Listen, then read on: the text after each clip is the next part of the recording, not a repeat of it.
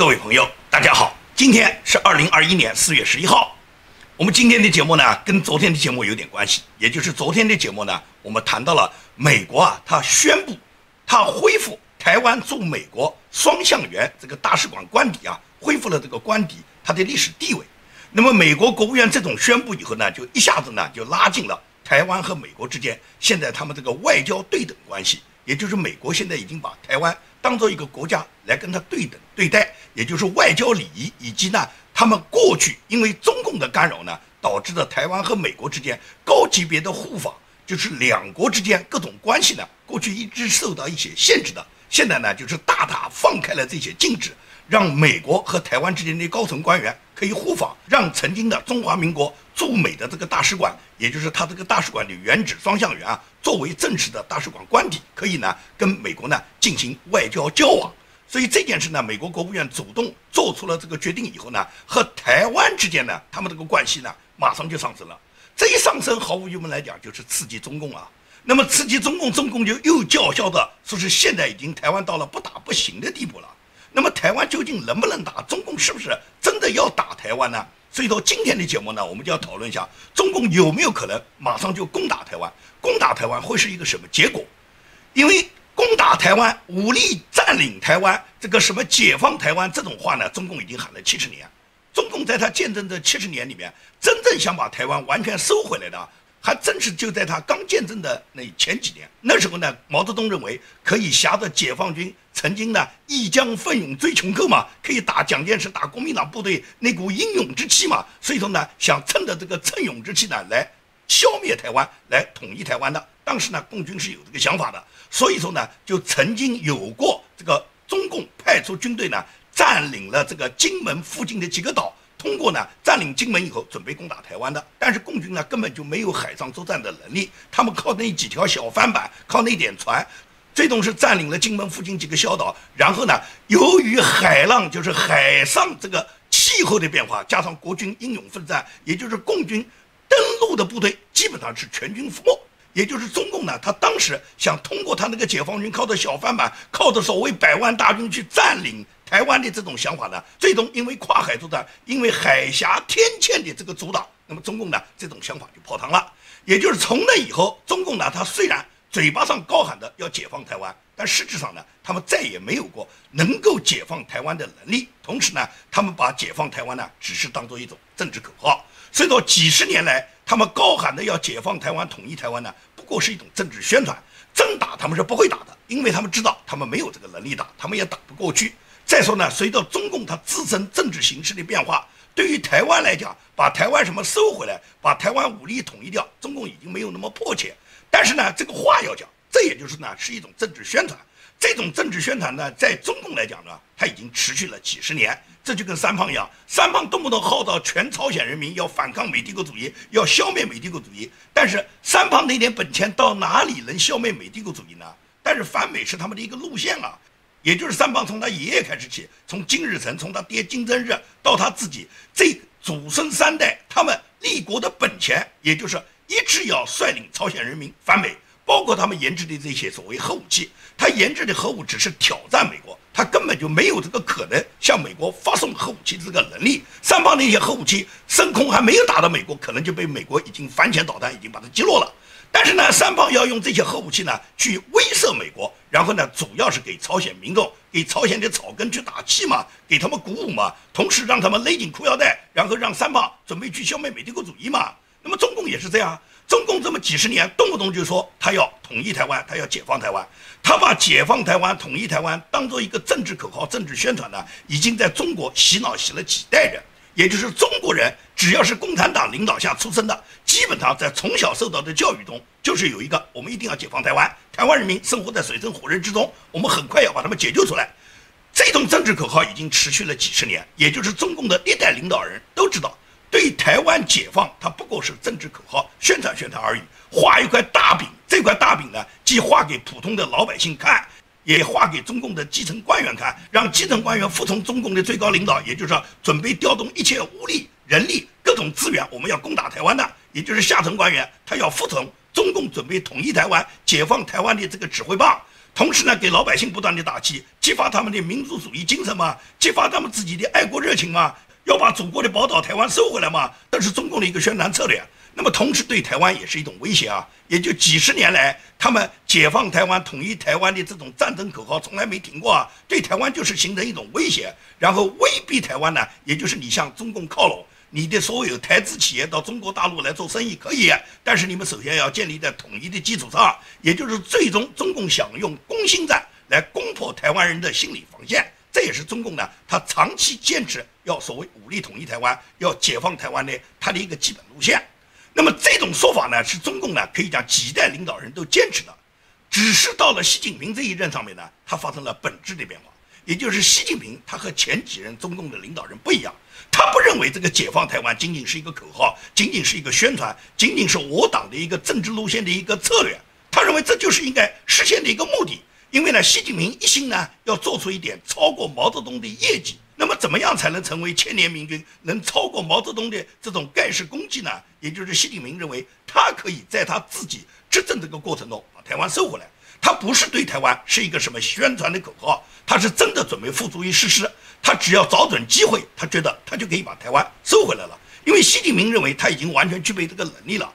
过去毛泽东打台湾没打下来，是基于海峡天堑，他这个天然的这个海峡屏障，然后共军呢过不去。现在呢，习近平认为他已经有强大的海军，他有强大的导弹部队，加上习近平他有强大的这个空军部队，他认为他海陆空三军已经完全形成了对台湾一举歼灭的这个能力。加上呢，习近平他为了获取连任呢，他也不断的要跟中共元老去表达，就是说你们让我有足够的任期，我最终呢就能把台湾给你们收回来。这是习近平一贯的态度，也就是中共的元老呢知道你习近平哪怕是借口也好，但是呢不能反对，因为什么？你习近平讲这个话，最终只能是答应你，给你这个任期啊，你把台湾给我们拿回来啊。所以说，习近平呢，他摩拳擦掌呢，他动不动呀要把台湾给他收回来。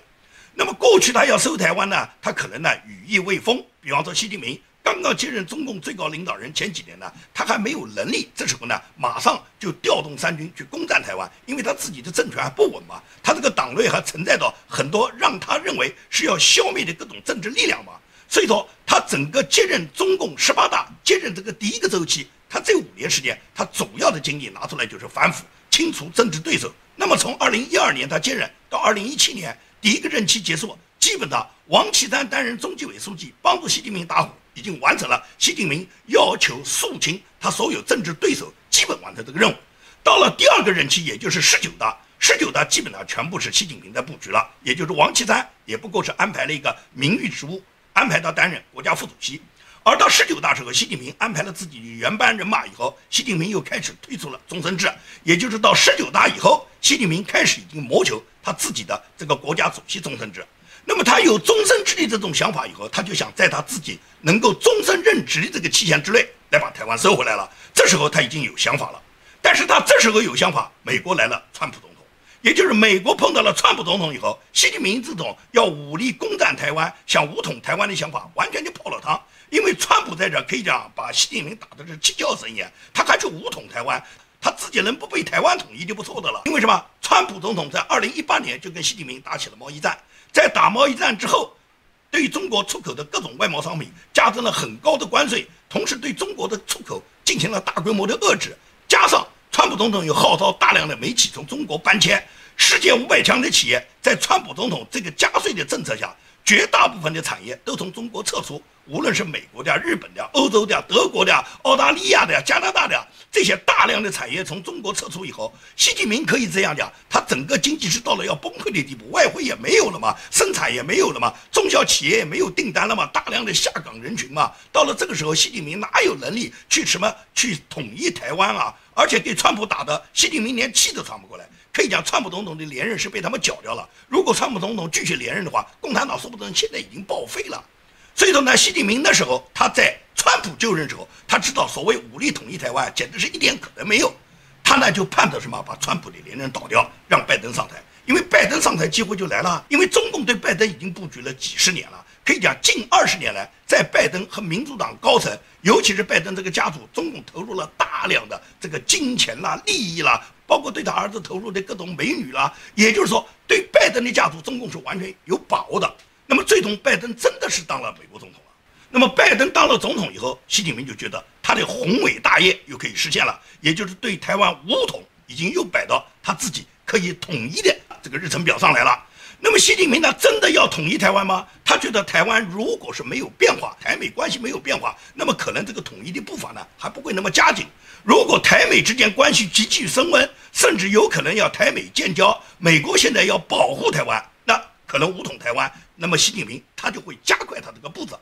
因为习近平他心里面是有底的，在拜登执政过程中，对于中共来讲是千载难逢的好机会，因为拜登是绝对不会派兵去参与跟国军一起。对抗共军的，只要美军不派兵，共军他是觉得他绝对有打下台湾的能力，这是他们一直做着各种沙盘推演的。那么，更何况习近平身边有一大批像胡安刚、金灿荣这样给习近平打鸡血的专家，这些人动不动就告诉习近平，我们拿下台湾如三个手指捏田螺。易如反掌，加上共产党那些退役的将军，像南京军区副司令王洪刚这样的将军，动不动就告诉习近平，我们可以讲几个小时就可以坐在台北喝茶了。也就是这些人给习近平打的鸡血，都是告诉习近平马上就能拿下台湾，所以说习近平信心满满。但是真正能不能拿下台湾，打台湾会产生什么样的后果？其实中共是有一些有理智、对整个台海形势认识的很清楚的教授，他们给习近平也不断地做着沙盘推演，只不过看习近平是否能听得进去。中共有一个教授叫肖公勤，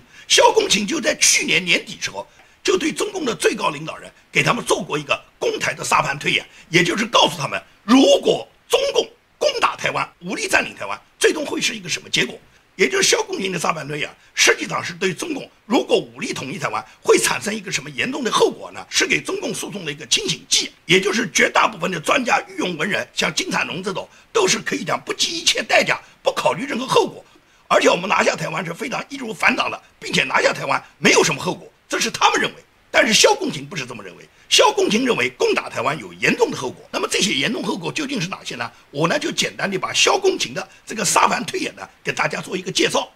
萧公勤的沙盘推演，他首先是基于中共最近这么几年啊，他不断的除了口号上他要武力攻台，再加上就什么，中共多年来大量的在南海进行的一种霸凌。也就是对南海的这个军事岛礁的建设，一直是引起美国不满的。二零一五年，习近平访问美国的时候，是跟奥巴马亲口承诺，在南海所有的岛礁绝对不会让岛礁军事化。但是习近平一边向奥巴马承诺，一边呢他就开始大量的让南海的岛礁呢军事化，包括很多岛屿呢，它都是用填海围岛的方式，然后呢不断的在这些岛礁上部署它的军事设备，最终就使南海大量的岛礁已经形成了。完整的军事化，这种军事化布局呢，可以讲对美国呢是刺激很大的。美国是一再对中共进行抗议，曾经多次要求中共撤出这些军事化岛礁。那么现在，如果是中国准备武统台湾，准备对台湾咄咄逼人的攻势展开之前，美国呢完全可以通过南海呢，首先向中国呢发出最后通牒，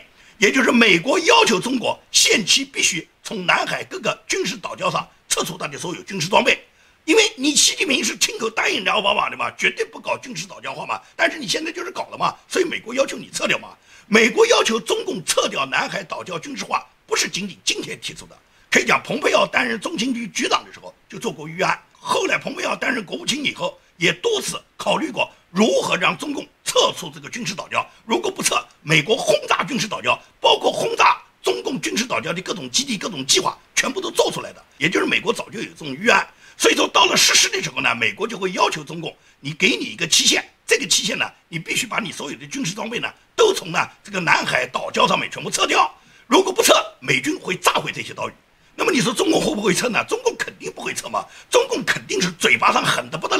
坚决不会撤，他觉得你美军不敢打。但是你别把美军的痛点不当回事，也就是美军要求你必须限期撤出，你不撤的话，那么美军炸毁中共扩建的南海这些军事岛礁是完全可能的，因为你中共是完全违背你承诺的嘛。你跟奥巴马讲不建，但是你全部建起来了，所以美国就拆除你这些军事岛礁。这对美国来讲，实施炸毁中国的这些无人岛礁，这完全可以讲是非常轻松的事情。也就是这件事情如果发生以后，那么中共会做什么样的反应？美国轰炸了南海的军事无人岛礁之后，中国会做什么反应？一种就认怂，你美国炸了，炸了就炸了，大家呢也不吱声了。也就是中共，你也别谈什么武力统一台湾了，你的军事岛礁被炸掉以后，你都不敢吱声，那么这件事就算了。你觉得中共会采取这种方式吗？中共多半不会，中共会报复。怎么报复？按照中共的预案，中共就会轰炸关岛的美国军事基地，作为对等报复。因为中共早就研制了他那个叫什么“东风二十六”的这个导弹，这个“东风二十六”导弹在中国军内给它起的这个外号就叫做“关岛快递”。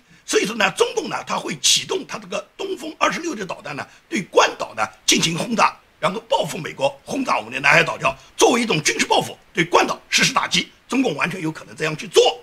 那么，如果中共这样去做，也就是双方已经走火了。双方已经交火了，美国轰炸了中国的这个南海军事岛礁，那么中共轰炸了美国的关岛基地。这一轰炸以后，你说下面是结果什么样？毫无疑问来讲，中美之间可能就进入了战争状态了。也就是中共如果他用导弹去轰击美国的关岛基地，那么对于美国人来讲，就认为这视同于二战时候日本轰炸珍珠港。如果是你中共轰炸了关岛军事基地，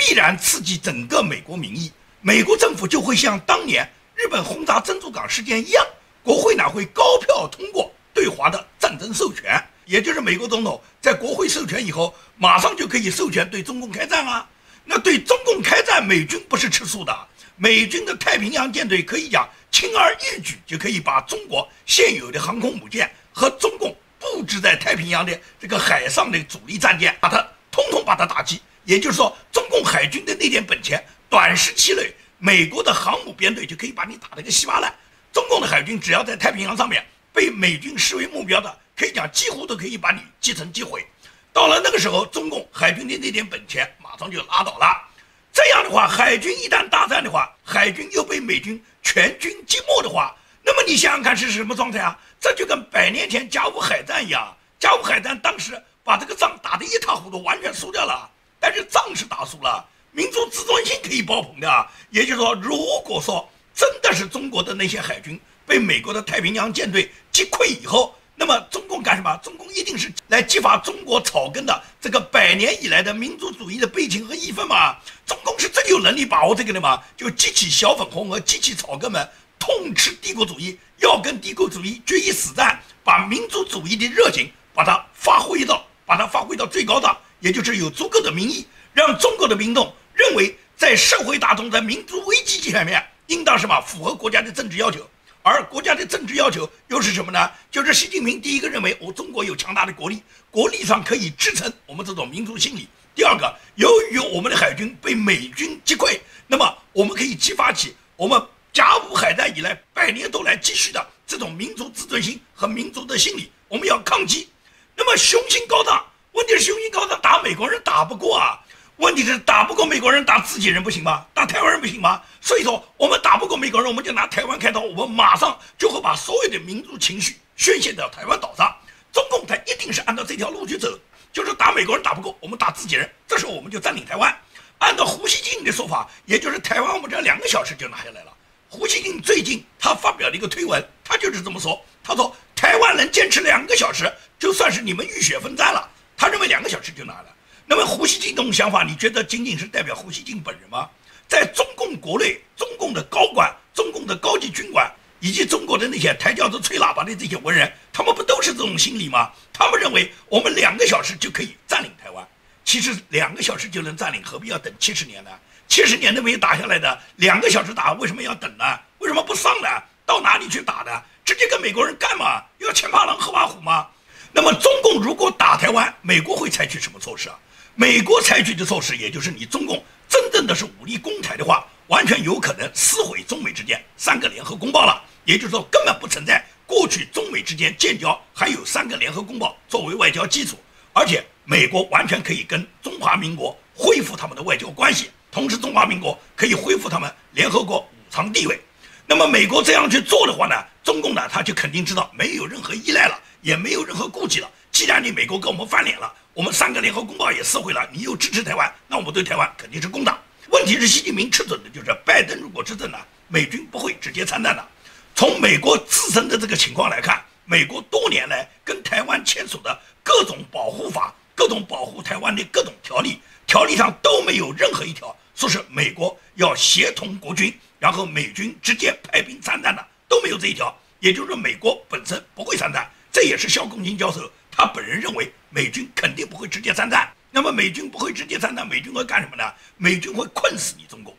因为美军完全可以封锁中东的霍尔木兹海峡、印度洋和马六甲海峡，用无人机控制的各种水雷阻断中国在中东地区的所有石油通道，而且美国一定会协调俄罗斯，让俄罗斯跟美国一起断掉中共的所有能源供应。而俄罗斯这时候呢，一定会这么去做的，因为俄罗斯啊，这个老毛子坏得很。历史上这么多年来，无论从列宁、斯大林，还是到现在的普京，他们跟中共之间的关系，都是嘴巴上他们讲的很好听，在国际关系上面，通过嘴巴来高喊的时候呢，他们都支持中共的。但是涉及到利益的时候，从来就没有考虑过中共，始终是把利益摆在他俄罗斯的最前位的。也就是美国如果协调俄罗斯，俄罗斯从欧亚大陆从陆路。阻断了中国的石油供应，美国从海上阻断了中东向中国的这个石油供应，也就是美国的无人机完全有这个能力啊，它就是对所有装运石油的船一律轰炸，谁也不敢运石油，因为美国肯定是禁运嘛，不允许你伊朗的石油往外运嘛，